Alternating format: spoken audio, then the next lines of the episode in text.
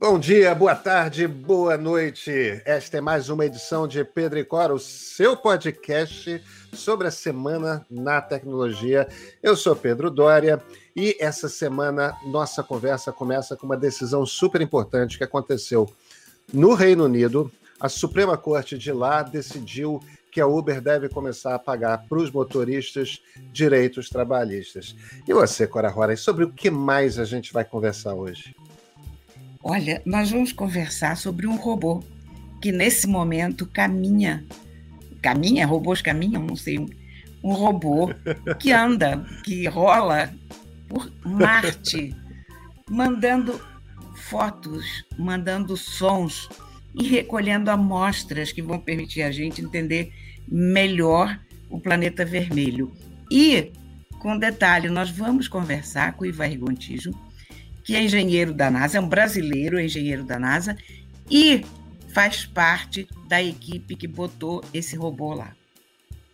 Ou seja, um episódio absolutamente imperdível. Não esqueça, manda o seu comentário pelo e-mail editor@canalmeio.com.br, seu comentário no YouTube ou então nas redes sociais do Meio, porque a gente pode ler aqui ao final de cada edição de podcast. E Bem, vamos para o próximo bloco já falar sobre Uber no Reino Unido.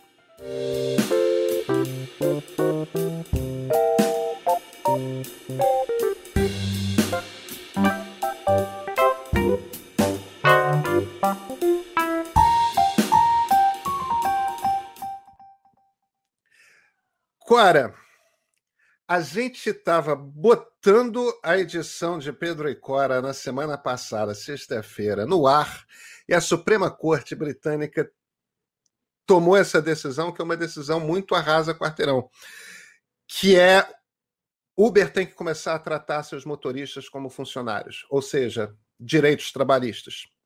O que no Reino Unido, a gente está falando de Inglaterra, Escócia, Gales e, e Irlanda do Norte Nesses quatro países, eles têm direito a salário mínimo, é um salário mínimo por hora. E o que é o salário mínimo que é considerado?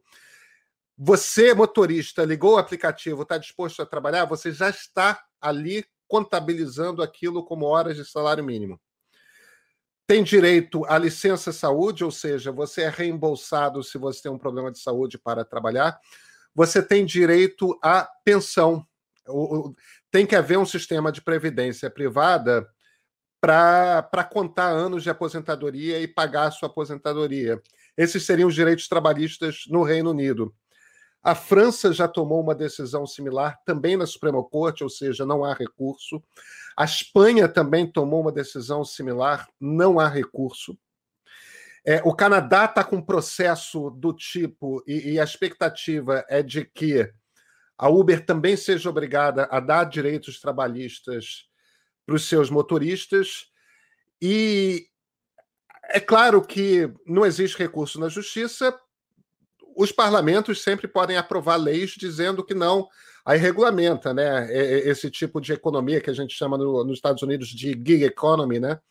a, a economia do bico, eh, de, de certa forma, para por assim dizer.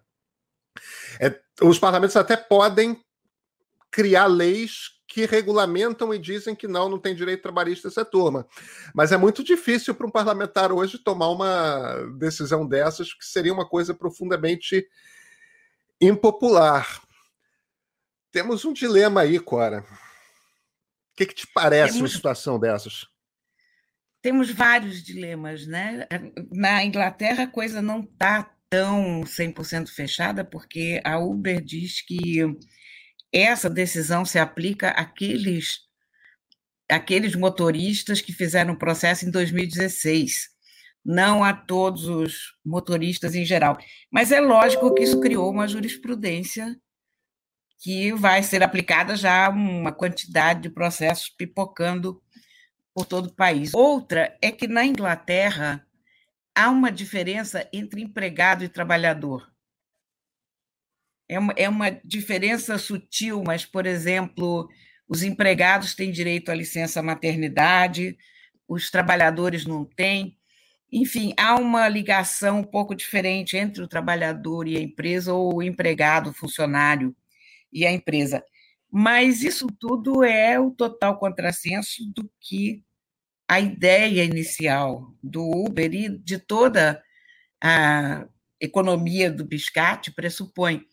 Porque a ideia da economia do biscate é oferecer as ferramentas para ligar pessoas. Quer dizer, você quer um, uma corrida até lá, o fulano tem um carro, pode te levar até lá. Então, através da plataforma, vocês dois se encontram e o fulano te leva onde você precisa ir, pronto, acabou. Porém, na vida real as coisas não são tão simples, porque as pessoas também precisam de um mínimo de segurança.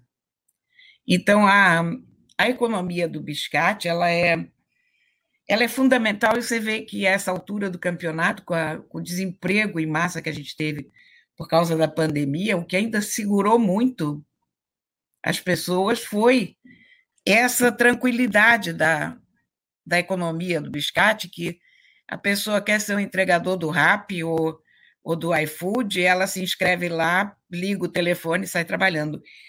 Uh, se você tiver uma legislação por cima disso, engessando isso, criando uma armadura de direitos trabalhistas em torno disso, amanhã, na próxima pandemia, as pessoas não vão ter para onde correr, porque as empresas vão pensar duas vezes. A, a Uber tem um prejuízo monstro, né? O Uber acho que ainda não não se equilibrou de todo, mas é muito delicado, é muito complicado. É, é um daqueles dilemas que a tecnologia cria e que o mundo cria, sem ter tido tempo ainda de depurar as consequências e de pensar no, no assunto por todos os aspectos. É, é uma daquelas coisas que está acontecendo enquanto a gente vai fazendo, né?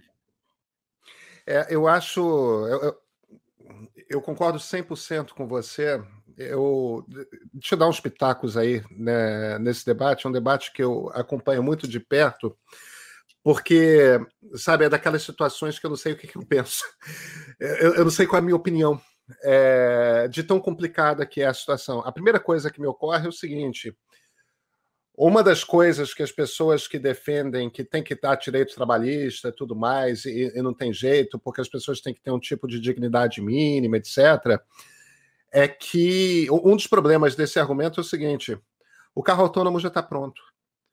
É, é, é, claro que ainda precisa de alguns ajustes técnicos, mas isso é uma coisa de um, dois anos, Cora, para esse carro autônomo estar tá pronto. E, e, na verdade, o futuro da Uber, por que, que uma Uber da vida está no vermelho e opera no vermelho? Isso vale para Cabify, isso vale para Lyft, vale para todas essas empresas de carona.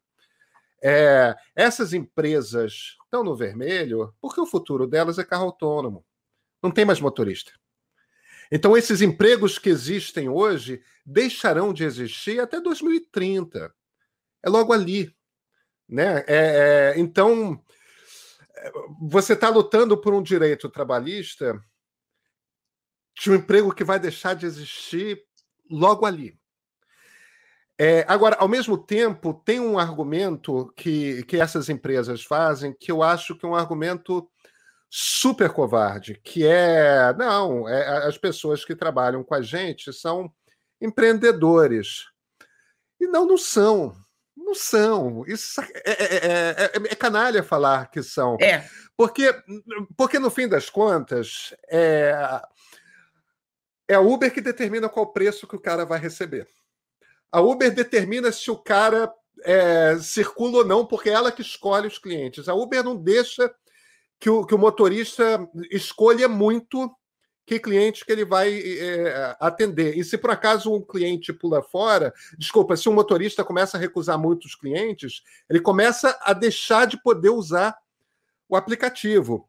A definição de um empreendedor, em essência, é de que dependendo da capacidade de trabalho dele, dependendo da criatividade dele, ele vai crescer, ele vai ter mais e mais e mais. E quando você entra num pacote tipo Uber, ou Rap, ou, ou, 99, ou Lyft, eu não estou querendo pensar nenhuma dessas empresas em particular, não.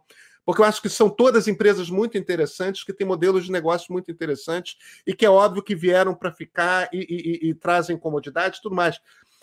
Agora, o motoqueiro do rap não é um empreendedor. Não. É, são, e, e, aí bate numa preocupação que eu tenho, que é o seguinte: da última vez que nós tivemos uma situação no mundo em que a insegurança das pessoas era enorme, foi nos anos 20 e 30 da Europa.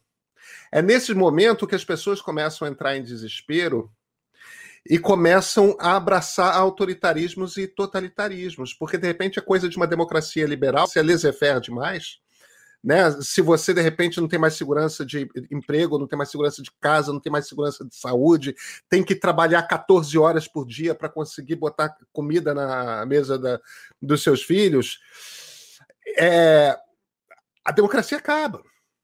Entendeu? Porque as pessoas começam a entrar no modo de eu preciso sobreviver. Exatamente. Então, é, eu não sei como é que resolve a situação.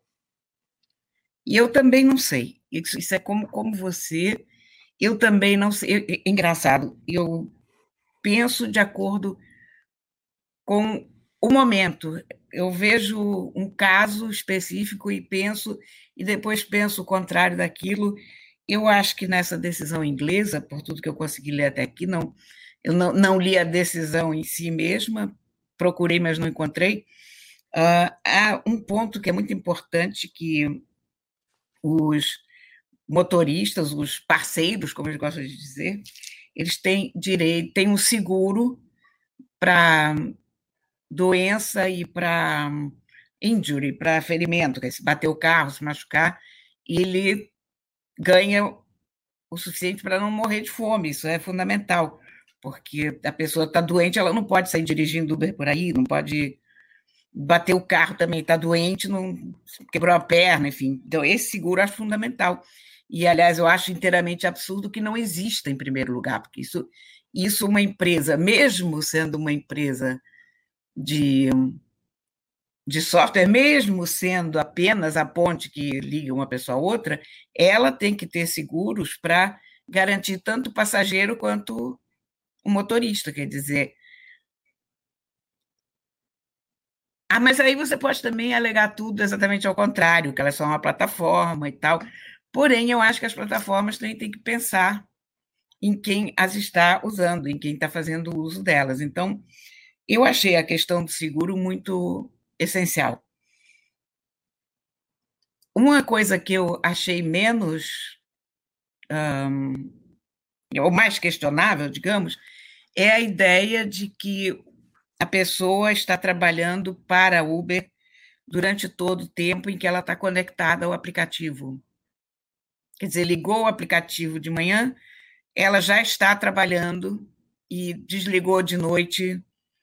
Pronto, ali que termina o trabalho, e não só quando ela está carregando pessoas. Porque eu acho que isso, isso cria um, uma espécie de desvio de finalidade. Você vai criar de novo um, um horário burocrático de 9 às 5. Um, sei lá, eu, eu, eu, acho que isso ingessa, de uma certa forma, a plataforma.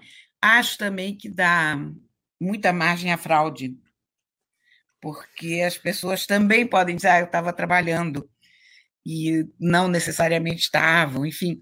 Não sei, cara, é uma situação tão complicada, é uma situação tão nova, essa economia toda, que a gente, a gente não sabe muito bem por onde a coisa pega e onde se inviabiliza toda essa economia, né? Porque, como você falou, a gente está só marcando o passo para isso desaparecer. É, é, é, é uma situação de, de uma angústia profunda é, e, e, tem uma ameaça. Eu acho que você tem toda a razão nesse ponto, e, e isso é uma coisa que os críticos ingleses da, da decisão estão falando. Essa coisa de você oficialmente estar trabalhando pelo salário mínimo, pelo minimum wage, né? No momento que você liga o aplicativo, vai acabar gerando um, um incentivo para Uber começar a limitar o número de motoristas que podem estar com o aplicativo ligado em momentos que tem menos passageiro. Quer dizer, Aí o que, que acontece? Vira mau negócio para os motoristas e para os passageiros. Porque se você diminui o número de carros, isso quer dizer que o carro pode estar mais longe de você quando você pedir. Isso quer dizer que tem um número de motoristas a menos que, que não vão ter a oportunidade de pegar um trabalho porque não terão acesso ao aplicativo no momento de, de maior oferta de carros e menor demanda de passageiros. Né? Quer dizer, nesse aspecto da decisão, por exemplo, dá errado para todo mundo. É. é piora para o passageiro e piora para o motorista. É, eu, eu, não estou tentando, de forma alguma, é, ficar, ah, os juízes, os burocratas tudo mais, porque eu acho que eles tinham uma decisão muito difícil para tomar mesmo. É, é, é muito é, é, muito complexa a situação. E, e, a gente acompanhou aqui, principalmente os, os entregadores de, de, de restaurante, né? É, e, e, e, compras tudo mais. A gente acompanhou durante a pandemia aqui no Brasil. A, a vida dessa turma é punk e eles se expõem ao risco do, da Covid e, e tudo mais, trabalhando para todos nós. Quer dizer, enfim, não tem, não tem nada de trivial mesmo em como solucionar. A, a defesa do Vale do Silício, e, e, e, me parece me parece correta, se você pega para nove entre dez é, CEOs do Vale do Silício vão se virar e falar que tem que ter uma renda mínima universal e que essa é a nova essa é a nova política de bem-estar social, né? Todo mundo tem o direito a ganhar um X por mês e, e, e qualquer outra coisa vem em cima disso. Eu totalmente concordo com isso. É a minha posição há muitos e muitos anos, porque eu não vejo saída. Uh, o mundo do trabalho não tem espaço para todo mundo que precisa trabalhar. As funções estão acabando, o, cada vez as funções são mais específicas, exigem mais qualificação, e a gente simplesmente não tem como empregar todas as pessoas ou dar a todas as pessoas as condições de empregabilidade. Eu acho que enquanto a gente não tiver uma renda mínima que dissolva um pouco da desigualdade, que dê às pessoas pelo menos aquele ponto de partida de morar vestir, comer com dignidade, a gente não vai para lugar nenhum como coletivo. É, eu concordo inteiramente com você. Cora, vamos para Marte? Vamos embora. Pedro, essa semana toda eu estou pilhadíssima com a chegada do Perseverance em Marte.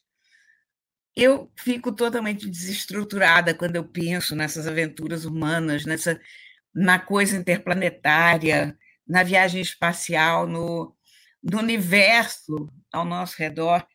Eu, quando era criança, por exemplo, eu acho que em torno dos meus oito, nove anos, talvez um pouquinho mais, quando eu descobri que o universo era infinito, eu passei uma semana sem conseguir dormir, porque eu pensava que a Terra está dentro do sistema solar, que está dentro da Via Láctea, mas onde está isso? Né? Como é que pode existir o infinito? Eu não conseguia visualizar o infinito e isso me angustiava num grau.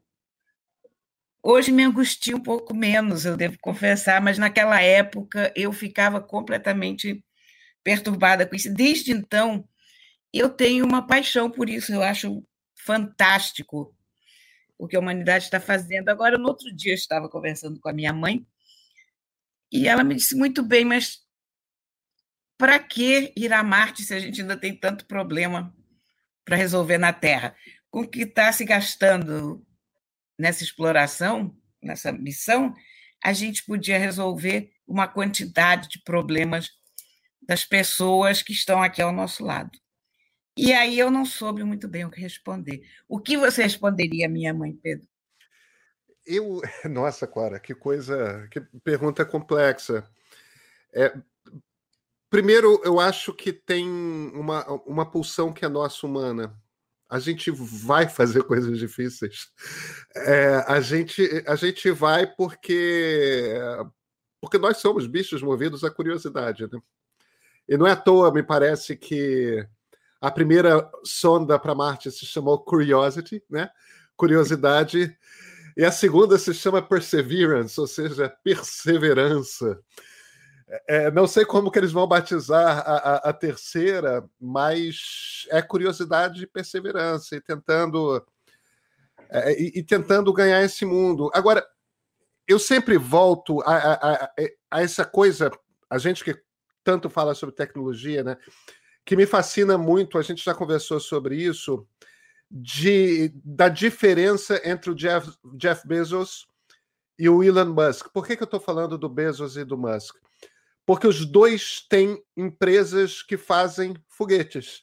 Os dois têm empresas privadas que, que fazem a mesma coisa que a NASA faz, né? E, e, os dois têm esse objetivo de chegar com uma tripulação humana a Marte. O Bezos faz isso porque ele acha que há descobertas em Marte que vão nos ajudar a resolver problemas na Terra. O Musk faz isso porque ele acha que a Terra vai acabar e nós vamos precisar ir para outros planetas e aprender a sobreviver em outros planetas. Quer dizer, você vê dois caras que, obviamente, são geniais, são brilhantes, é, que são pilares fundamentais da indústria da tecnologia. A indústria da tecnologia é a indústria que dá o rosto ao século XXI. Os dois têm ali na mira chegar a Marte e por dois motivos radicalmente distintos, né, Cora? Embora, quando a gente pense sobre Marte, a gente possa dizer que Marte é a Terra amanhã. Né? Porque Sim. há 3 bilhões e 500 milhões de anos, Marte foi um planeta muito mais úmido do que ele é hoje, muito mais quente. E há a forte impressão de que teria sido, não digo habitado, mas habitável. Veja, são duas coisas bastante diferentes, né? A gente não pode dizer que ele foi habitado, mas a gente pode afiançar que ele era habitável. E, e há, uma, há toda uma corrente que diz que Marte era habitável e depois foi gradualmente se afastando e ficando gelado, e, e hoje é aquele deserto que está lá. E eu, às vezes, olho para Marte e penso: olha no que, que a gente está transformando a Terra. Né? Embora Nossa, também, mas olha, mas eu penso também se não é uma grande pretensão a gente achar que é a gente que está fazendo isso. É, eu, eu, eu, faria algumas ponderações. A, a, primeira é: eu acho que a maior parte das pessoas não se tocou do que, que são essas imagens que de uma semana para cá a gente começou a ver. São fotografias em alta resolução, vídeos em alta resolução de um outro planeta. A gente nunca teve isso antes. É, isso é algo. Mas, cara, imagina o que, que Galileu daria para ver essas fotografias. Não. Entendeu? Isaac Newton, Albert Einstein, ontem, né? É... Qualquer uma dessas pessoas. Então, Agora, sobre a questão da Terra, eu sou um pouco mais otimista do que você. Isso, isso talvez porque eu é, leia muito Neil deGrasse Tyson, deGrasse Tyson e, e antes o, o, o, tutor, de certa forma, dele, o inspirador dele, Carl Sagan. É, e, e, eu não tenho esse pessimismo, eu não acho que a humanidade vá transformar a Terra em Marte. Eu acho que a Terra vai virar Marte daqui a alguns bilhões de anos, sim, um grande deserto, mas não somos nós que temos a capacidade de fazer isso. No máximo, Cora, a gente está providenciando a nossa extinção. Aí é outra coisa. Não chega a ser totalmente ruim do ponto de vista das demais espécies, mas que aconteça um pouco mais para frente e não enquanto a gente estiver por aqui, pelo menos, né? não a gente e não nossos descendentes que nós conhecemos, né? É, filhos, Sim. netos. Quer dizer, quando eu digo a gente, é aquele grupo Isso. imediatamente próximo. Mas que, que aventura, que coisa, né? A gente a gente está diante disso, diante de um robô que passeia em outro planeta, recolhe amostras daquele planeta. Nos, olha, eu fiquei tão emocionada quando eu ouvi o som de Marte porque a Perseverance mandou o som Venta menos do que na Terra, porque a atmosfera não sendo tão densa, o vento não é tão isso tão feroz quanto aqui.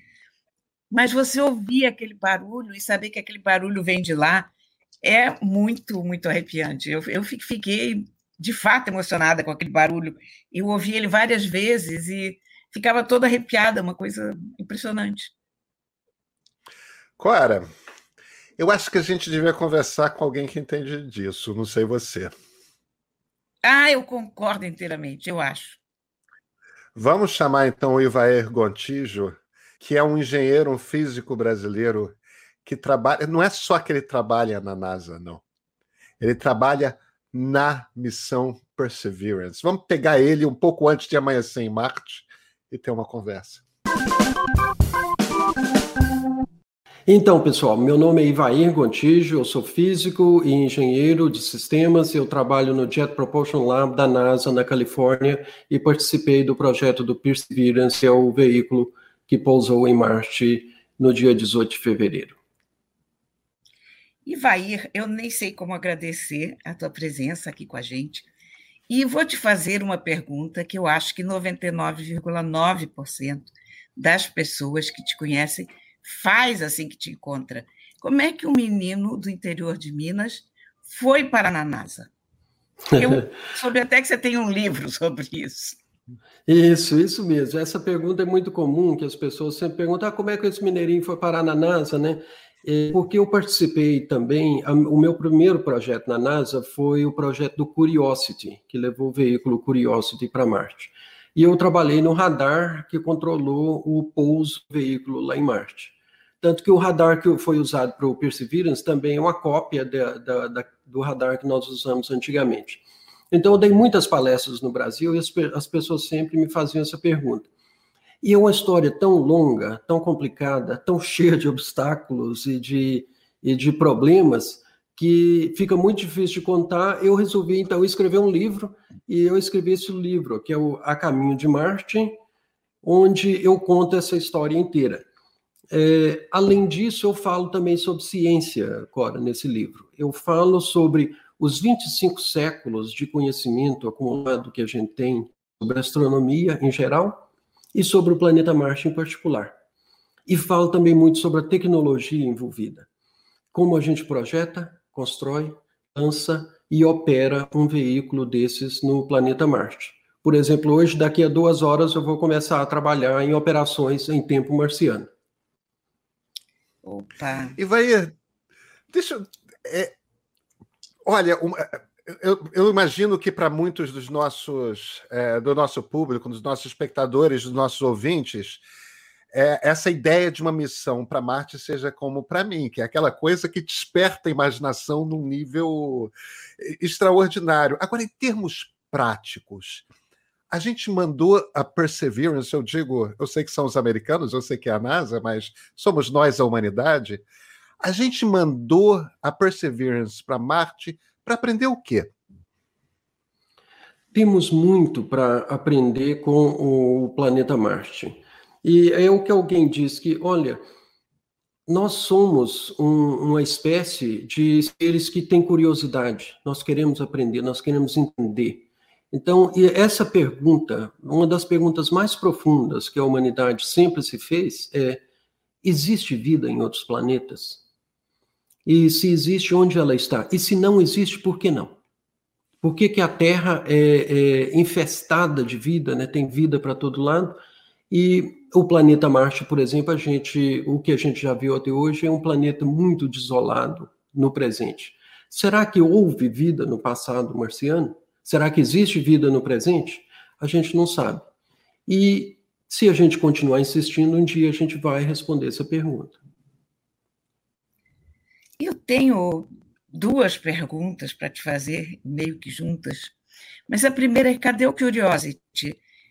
Ele continua lá? Que fim levou? Porque foi uma, uma missão linda, né? Isso mesmo. Olha, o Curiosity continua lá, continua funcionando continua sendo operado todo dia e a gente trabalha com o tempo marciano porque o veículo de manhã ele acorda e ele está pronto para receber comandos da Terra. Então, se a gente não tiver mandado o comando é, na noite anterior, ou se não mandar durante a manhã, ele vai ficar parado. Então, ele continua funcionando lá e fazendo o trabalho dele. O Curiosity, a ideia daquela missão era o que a gente chama de seguir a água. A gente estava procurando ambientes que poderiam ter um mínimo possível que a gente acha que é necessário para que tenha vida, que é água líquida na superfície, alguma fonte de calor e certos, ou fonte de energia química ou e certos elementos químicos. Tudo isso ele descobriu. E o Curiosity provou que dentro daquela cratera onde ele desceu, houve um lago com água estável, líquida, que durou milhões de anos. E que, assim, as, os sedimentos que caíram lá dentro formaram rochas sedimentares. Olha, isso parece pouco, mas isso é uma descoberta espetacular, que a gente não sabia nada disso antes. E se tinha água líquida na superfície, isso quer dizer que existia todo um ciclo hidrológico no, no planeta. Isso quer dizer que existia evaporação e formavam-se nuvens, e com certeza tinha chuva, e tinham rios que alimentavam esse lago. Então o planeta era completamente diferente do que é hoje. Então, esse é o trabalho do Curiosity. Agora, o Perseverance tem uma missão diferente. E, e qual é a missão do Perseverance? pois é, se seguiu a água, o Perseverance vai seguir o carbono. O carbono, o elemento químico carbono, é um, um elemento quase mágico, né? Porque ele combina com oxigênio, com outros átomos, e forma aquelas moléculas enormes que é onde vai escrever esses algoritmos, esses códigos que, de DNA que, que é, especificam como criar um ser vivo. Olha que coisa interessante. Tudo que existe no planeta Terra é carbono vivo, é carbono vivente. Eu, você, todos nós e tudo que tem de vida na Terra. Então, se houve vida em Marte no passado distante, ou se há no presente, muito provavelmente seria vida de carbono também. Então é isso que o Perseverance vai fazer. Ele vai procurar, com os sete instrumentos novos que ele levou, procurar material orgânico genuinamente marciano. E quando ele descobrir esses materiais, nós vamos coletar amostras, colocar dentro de tubinhos de metal que vão ser selados e vão ser deixados na superfície de Marte, para que a próxima missão então possa trazer essas amostras de volta para a Terra para a gente fazer estudos aqui. Essa era a minha segunda pergunta, exatamente, porque eu sei que o Perseverance está fazendo essa coleta de material. Uh, mas qual é a perspectiva para o recolhimento dessas amostras? Isso é, isso é viável ou é ficção científica? Pois é, até o pouso, né, a gente achava quase ficção científica, e dessa vez agora a gente desceu de olhos abertos, com câmeras filmando, e a gente viu o processo inteiro funcionando, que foi espetacular. As próximas missões para trazer essas amostras de volta para a Terra, já, já, já, o pessoal já está trabalhando nelas, e quem sabe eu também vou trabalhar numa delas. É o que a gente chama de Mars Sample Return, né, que é o retorno de, de amostras de Marte. E isso vai ser feito numa colaboração entre a NASA e a ESA, a European Space Agency, a Agência Espacial Europeia. Provavelmente em torno de 2030, 2031, essas amostras estarão de volta na Terra. E a gente pode se perguntar por que trazer essas amostras para a Terra? Olha, a gente tem hoje em dia técnicas de biologia molecular, de química, de física extremamente sofisticadas que a, a gente dá para fazer estudos muito avançados nelas, mas essas coisas enchem um laboratório inteiro, ou às vezes um edifício inteiro. Então não dá para levar isso para Marte. Por isso que a gente quer trazer então as amostras para é, a Terra e fazer os estudos aqui. E vai, e aí vem a pergunta que não quer calar, né? Estamos mandando sondas, estamos estudando água. Se tem água, tem oxigênio. A gente vai para Marte quando? É difícil dizer quando. Eu acredito que se, Se a gente continuar insistindo, é claro, os, os problemas são gigantescos, né, os problemas técnicos, mas são todos resolvíveis. E eu não sei dizer quando, mas eu acredito que eu ainda estarei vivo e verei os primeiros humanos pisando no planeta Marte. Com quantos anos você está, aí? Eu acho que dá tempo. Eu acho que... Sou otimista. Eu sempre fui otimista. Evair, Evair, muito obrigado pelo seu tempo, pela conversa. É... E olha, boa sorte nessa missão que parece, parece extraordinária. Como eu disse, mexe, mexe com a imaginação de muita gente que não está envolvido nela. Com certeza. Muito obrigado. Eu, eh, eu, gosto muito de falar sobre ciência e tecnologia com todo mundo no Brasil. Olha, que pena que o Ivair estava em tempo marciano, né? Porque por mim eu ficava aqui conversando mais umas duas horas com ele. Só que a gente está na Terra, ele está em Marte. Mas que coisa interessante essa profissão. Que coisa incrível esse homem, né? Você ficou emocionada, né, Cora? Fiquei, fiquei de verdade. Muito. É, é, é. Não, eu acho que é uma coisa que super mexe mesmo. Clara, deixa eu, deixa eu ler aqui alguns dos comentários que nós recebemos. O primeiro é do José Bessa. Então, de brincadeira, sem perder a verdade, uma das formas mais eficazes para detectar e-mail com phishing é o corretor ortográfico. Olha, como se escreve mal nesse universo. E, e o Bessa agora escreve o mal dele com L, ou seja, ele sabe escrever. e ele tem toda a razão. Joga um corretor ortográfico, a maior parte dos, dos phishings vai cair fora. É verdade, é aquela coisa, o e-mail do seu banco todo direitinho, tudo mais, e tem um acento grave que não devia, as vírgulas estão nos lugares errados e cada erro ortográfico horroroso, né, que eles cometem. Não tem uma crase que bate. Não tem uma crase que bate, é verdade. A Aurélia Zanon faz um outro comentário, ela concorda comigo, né? Pedro, me senti um pouco como você, nunca havia pensado em colocar senha errada para testar site. Vou adotar. Pois é, Aurélia, eu já adotei. E, Cora, tem o Maciel Moura. Olha que gentil a mensagem deles dele. Cora Rona e Pedro Dória, uma taça de vinho, madrugada de sábado, essa é a balada em época de pandemia. Que tal, Cora? Balada, balada com a gente. Oh, eu adorei essa ideia. É, a, gente, a gente tem a nossa balada um pouco antes quando a gente faz a gravação, né? Que a gente se diverte. Exatamente. Falta um vinho, mas aqui tinha uma água. Acabou. Ah, bem, bem. E a Rita Costa termina por dizer: gente, eu não perco um. Rita, que gentileza sua, muito obrigado. Clara, então dessa forma a gente a gente chega ao fim de mais um Pedro e Cora, que todos a essa altura já sabem, sexta-feira no canal do YouTube, no canal do Meio no YouTube e claro, em todas as plataformas de podcast. Gente, até semana que vem.